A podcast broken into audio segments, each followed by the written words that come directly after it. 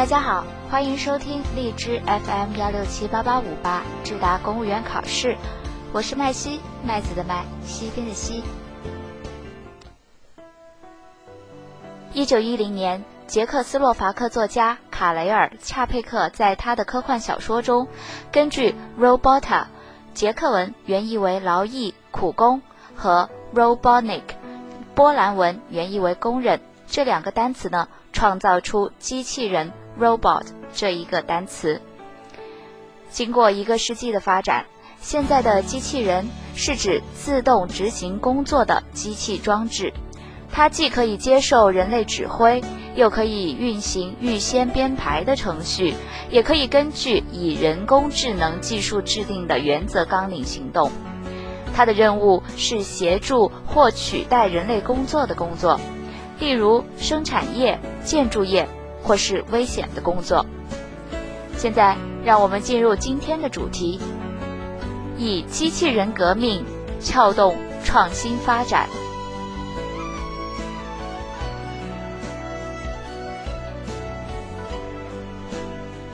美女机器人不无害羞的称冠：“女人的年龄可是秘密。”售货机器人如数家珍地向顾客推销商品。运动机器人齐心协力地踢完足球比赛，美呆了，酷毙了，萌翻了！刚刚在北京落幕的世界机器人大会，通过这些具体可感的灵动画面，展示出机器人产业的巨大魅力。也向全世界捧出一场尖端的科技盛宴。其实，机器人离我们并不遥远。就在刚刚结束的双十一，一款扫地机器人进入网上家电销售前十名，销售额甚至超过了小米手机和创维电视。当工业机器人引领智能制造的潮流，更多服务机器人带来了生活便利。与会专家这样形容机器人的影响：它一边高大上引领社会趋势，一边接地气改变你我生活。无论期许为制造业皇冠顶端的明珠，还是预测有数万亿美元的产值，归根结底还是习近平总书记的这个判断：以机器人科技为代表的智能产业蓬勃兴起。成为现时代科技创新的一个重要标志。机器人从诞生之日起就体现着卓越的创新精神，这与中国的发展理念高度契合。党的十八届五中全会提出五大发展理念，一马当先的就是创新发展，目的就是解决发展动力问题。这样一个对比引人深思。纽约一平方公里一年创造十六亿美元，新加坡一平方公里一年创造四亿至五亿美元，而中国多数大中城市这一数字还不到一亿人民币。经济产能密度的巨大差距，反映出创新能力不足的深层原因。中国制造二零二五。把机器人产业列入重点战略，就是要以机器人革命撬动创新发展，实现中国经济的结构优化、动力转换。这既有中国发展的内在逻辑，也有世界形势的外在压力。世界经济复苏乏力，而以机器人产业为标志的智能制造，极有可能是下一轮科技革命的起点。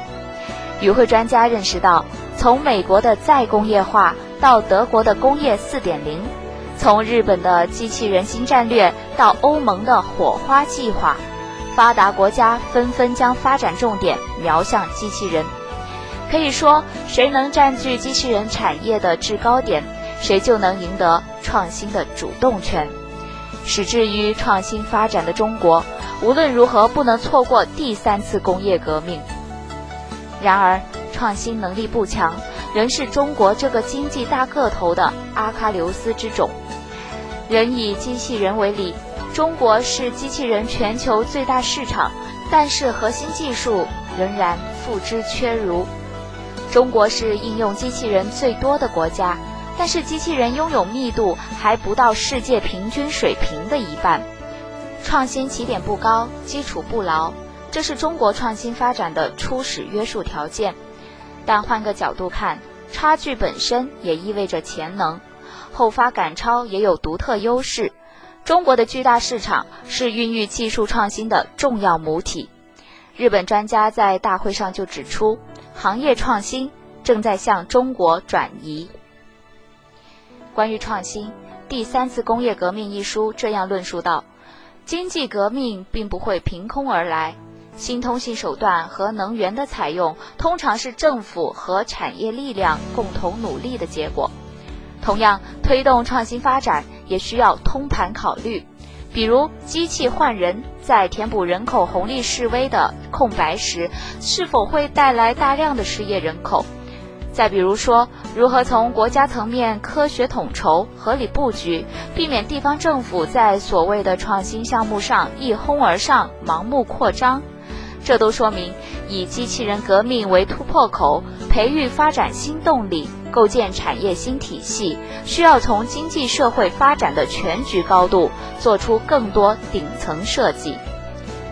当智能机器人越来越多地进入职场，人们也将感受到机器人全面入侵的威胁。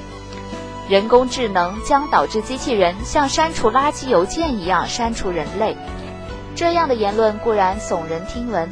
但机器人带来的哲学反思与伦理困境，必将是未来社会的严峻挑战。无论如何，机器人潮流势不可挡，我们只有在创新中引领，在顺应中质变。文章来源：人民网、人民日报，作者：李整。